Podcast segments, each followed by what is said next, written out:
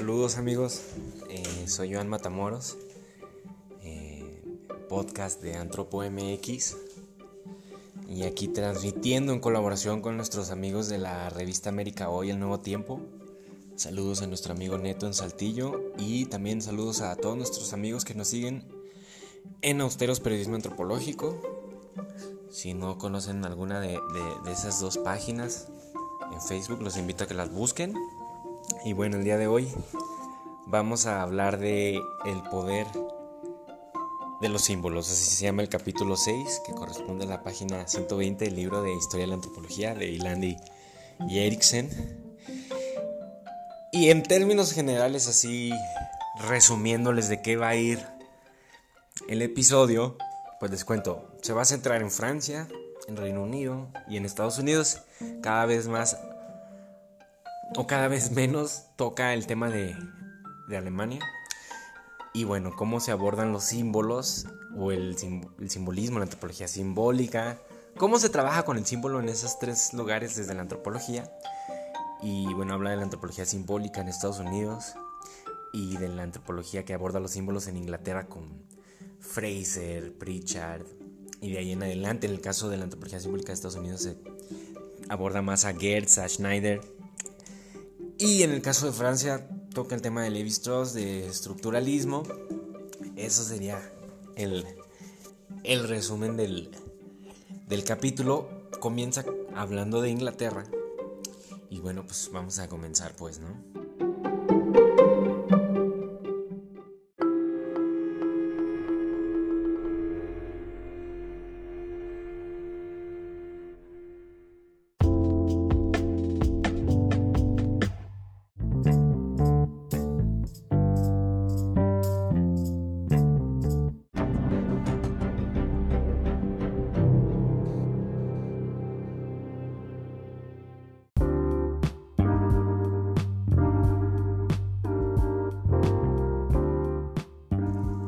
Bueno, comienza con Inglaterra estableciendo que el énfasis que tenía la antropología de esa época, que es más o menos los 60, un poco los 50 y comienzos de los 70, yo diría, dice que, en Inglaterra había el interés por, por el mito y por el parentesco.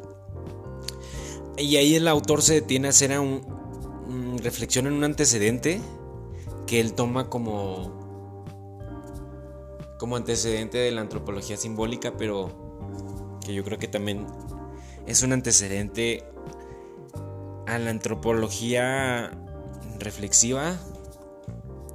Y es el caso de, un autor que él menciona que se llama Peter Winch, quien en el año 1958 escribe un libro que se llama La idea de la ciencia social y su relación con la filosofía. En ese libro, el autor Winch establece como argumento principal el hecho de que es imposible tener conocimiento objetivo del conocimiento del fenómeno cultural. Él dice que este es un antecedente para Inglaterra que es retomado, por ejemplo, por un autor como Goody en los años 50 en Inglaterra y también en autores más destacados o conocidos como puede ser el caso de Evans Pritchard, quien denomina ese libro de Peter Winch de la idea de las ciencias sociales y su relación con la filosofía como un libro poderoso e influyente en, su vida. Y en una lectura de los años 50, este Evans Pritchard abre el camino hacia una antropología simbólica distanciándose de Radcliffe Brown porque en esa conferencia refuta al estructural funcionalismo. Y esto tiene que ver un poco con el capítulo pasado donde hablamos de, que en Inglaterra hay un cambio de la estructura hacia el proceso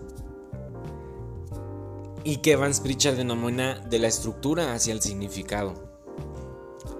Entonces, estos son algunos de los antecedentes británicos. También él menciona a Victor Turner en, lo que es el símbolo, lo performativo, el juego performativo, la reflexividad. Y de hecho dice que a Victor Turner lo retoman los posmodernos para la cuestión de la experiencia corporal, las emociones, la dimensión simbólica de los símbolos. Ahora, Víctor Turner aprendió de Gluckman y de Van Gennep, que son autores que mencionamos la semana, el, mes pasado, digamos en el capítulo pasado. Y él mismo desarrolla una teoría general del performance ritual. Este retoma de su maestro Gluckman esta manera de abordar las crisis Ahí estamos hablando de Víctor Turner, por cierto, entre los 50 y los 60. Él escribió otras cosas también, se podría decir. Y bueno, hablamos de sus teorías del ritual eh, como algo cohesivo, eh, la expresión ritual, eh, los aspectos centrales de la sociedad que se ven en la expresión ritual, por ejemplo, cómo leerlos, las tensiones, los valores. El, el simbolismo y el drama social, los ritos de paso, ¿no? Retoma lo de los ritos de paso, de Van Gennep. Y aquí también hay que decir que esto del drama social también es tomado por autores de distinta forma en distintos momentos, como el mismo Kaufman. Pero aquí estamos hablando del drama social de, de Victor Turner, de los símbolos, de su teoría, eh, de los periodos liminales. Les digo esto de Van Gennep, de, de las prácticas rituales, más o menos la teoría ritual de la comunicación en el año 67. También desarrolla la multivocalidad de los símbolos. Y bueno, de, Turner, después de abordar a Goody, a, Winch, a Evans Pritchard, pasa a Turner y luego a Mary Douglas, que creo que es muy interesante ella. Mm, a mí me gusta cuestiones que retoma Marcel Moss y los mete como en la en la discusión. Aquí vamos a ir viendo a qué me refiero. Bueno, pero ¿Quién es Mary Douglas? Ella tiene muchos escritos principalmente de la época de los 50 en adelante.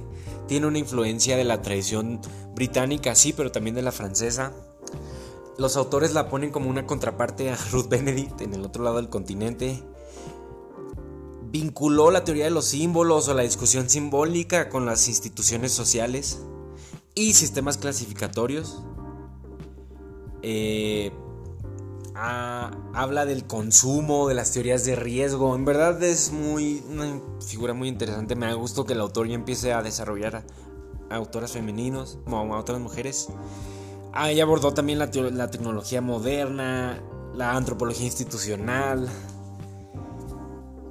Y bueno, eh, ella empieza a hablar como de una perspectiva simbólica, contrario a otras cuestiones que se sentaban en el actor, eh, perspectivas centradas en el actor o cosas que venían de los 60, ella empieza a hablar de, una perspectiva simbólica.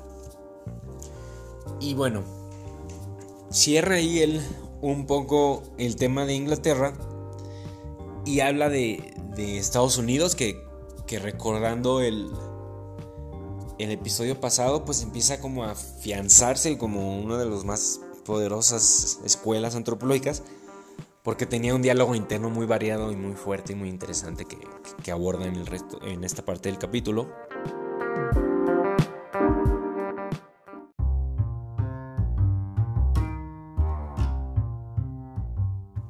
Y bueno, comenzamos con la, lo que es la antropología simbólica en Estados Unidos. Y él, como un todo, lo denomina endociencia y antropología simbólica. Y comienza hablando de la antropología lingüística como un derivado de la antropología que se empieza a diferenciar de la antropología culturalista y se empieza a acercar a las ciencias duras porque tiene métodos más exactos para abordar la semántica o las estructuras lingüísticas a partir de nociones cualitativas o de análisis de patrones del lenguaje, ¿no? Que en el fondo para él son una antesala para la ciencia cognitiva, que también está nutrida por la cibernética, y bueno, muchas otras cosas. Entonces él dice que esto da lugar a una etnociencia de los años 50, protagonizada por autores como Conklin, Frake o Frake y Goodenough, quienes abordan la gramática cultural, él lo dice así. Eh, autores que les digo, tienen un auge en los 50 hacia los 60 y que quizás fenecen, pero dan lugar también a la antropología cognitiva. Para él son bastante inductivistas, por ejemplo, empiezan a hablar de las clasificaciones del color. estudios muy interesantes que también nutren a una antropología simbólica. Aquí también hay que hacer una pausa porque todo esto lo pues, es el panorama norteamericano, pero para él es muy ajeno a la propuesta antropológica de Stuart en Estados Unidos que también ahorita vamos a ver para los símbolos. Entonces, bueno, sigamos con esta antropología simbólica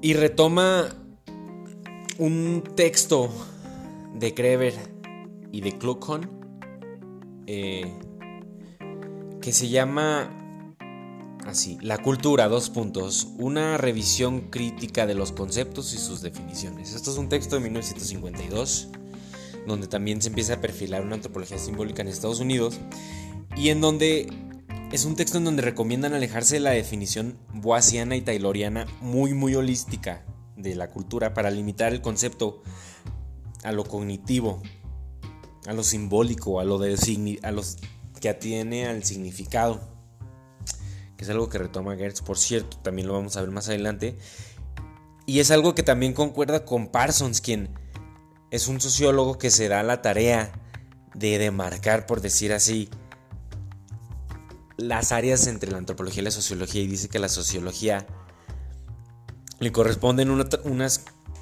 cosas y a la antropología otras. Por ejemplo, la sociología dice que le corresponde el poder, las relaciones sociales, eh, los estudios del trabajo, mientras que la antropología debe de enfocarse en el símbolo y en el significado. Eso no, no fue muy válido, también y más ahorita es fácil cuestionarlo, pero de todas maneras aportan muchas cuestiones que ahorita vamos a ver. Por ejemplo, dentro de esta demarcación de, lo, cultural como lo simbólico y lo del significado entran Gertz y, Schneider. Quizás es, Gertz es más sonado que Schneider. aquí los autores le quieren dar mm, importancia, también se detienen en él. Hablan de un proyecto que hizo comparativo, de antropología comparativa con Raymond Ferd. Sin embargo, ese ese, ese trabajo no pudo como concluir tal cual y bueno, fue una lástima para la antropología quizás. De todas maneras hace estudios muy interesantes del parentesco y empieza a criticar la terminología del parentesco. Y empieza a hablar del parentesco como un universo simbólico que es situacional. Si se fijan es una propuesta muy diferente a las propuestas estructuralistas o estructural funcionalistas de parentesco. Este, y bueno, tanto Gertz como Schneider tienen esta noción de la cultura como una definición ya más hacia lo cognitivo, como un sistema beberiano de interpretaciones.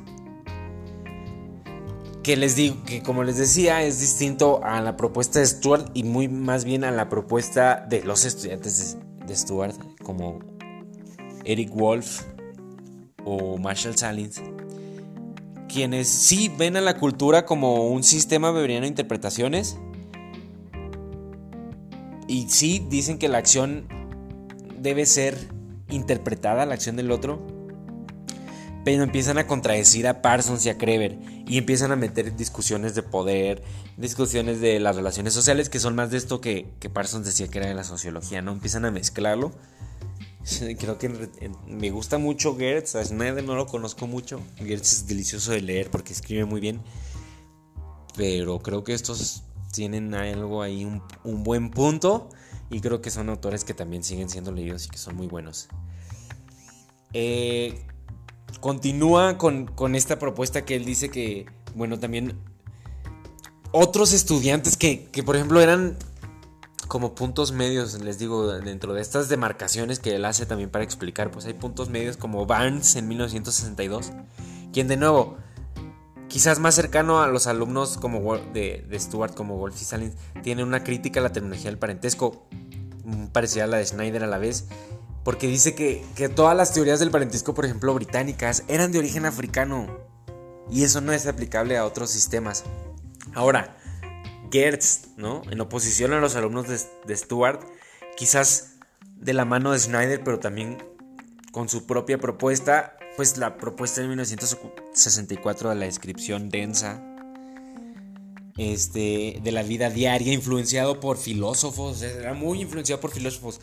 Él elogia mucho a Wittgenstein en los juegos del lenguaje, pero él también está influenciado por Schutz, por Durkheim, por Weber, ¿sí? Por Ricoeur, por Paul Ricoeur. Este, esta cuestión de interpretar la cultura como un texto, introdujo el, interpretativismo a la tradición anglosajona, según los autores, y ven al, al, individuo, al individuo como, no tanto como un actor social, sino como un lector del mundo, lector de los símbolos que le da el mundo. Y ya para cerrar el capítulo, comienza a hablar de los franceses. Y, bueno, particularmente Levi Strauss, pero también un poco ya al final a Louis Dumont o Louis Dumont. Y bueno, cierra con un poco con Francia.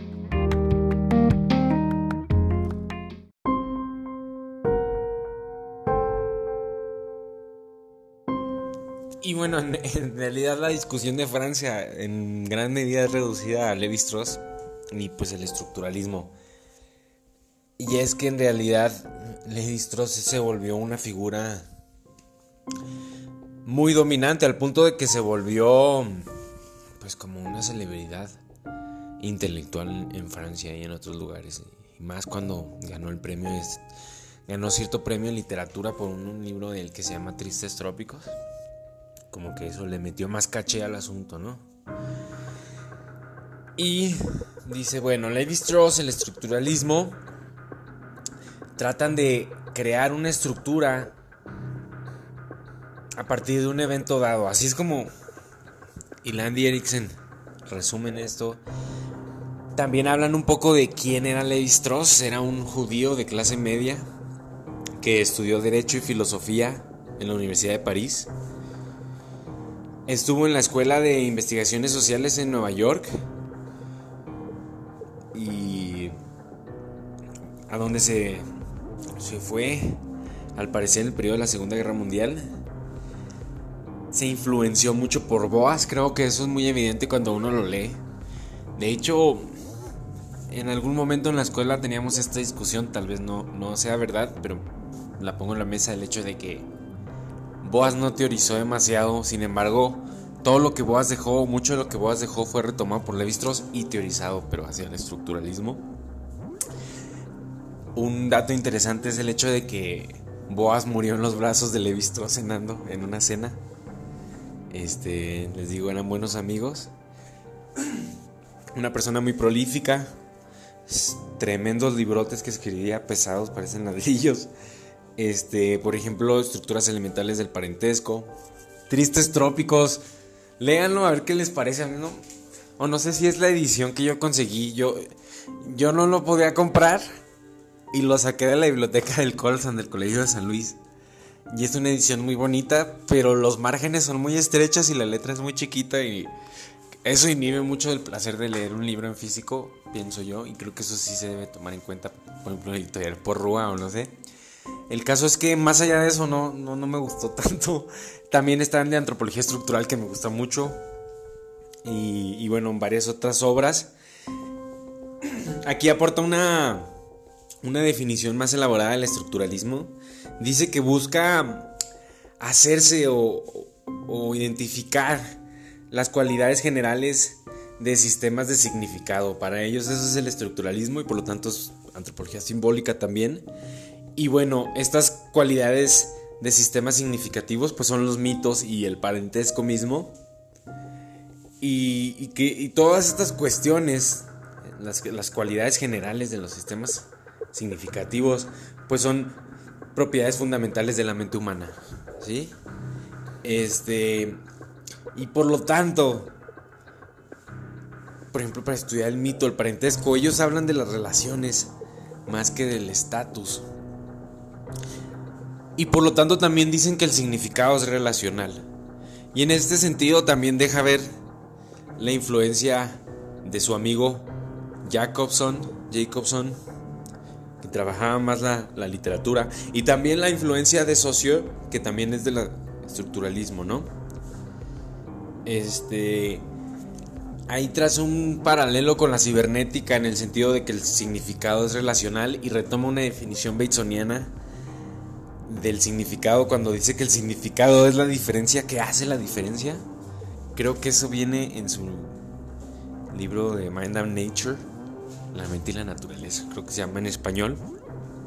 Y esta del significado como algo relacional también dice que está implícito en Marcel Moss y por ejemplo en, el ensayo El Don.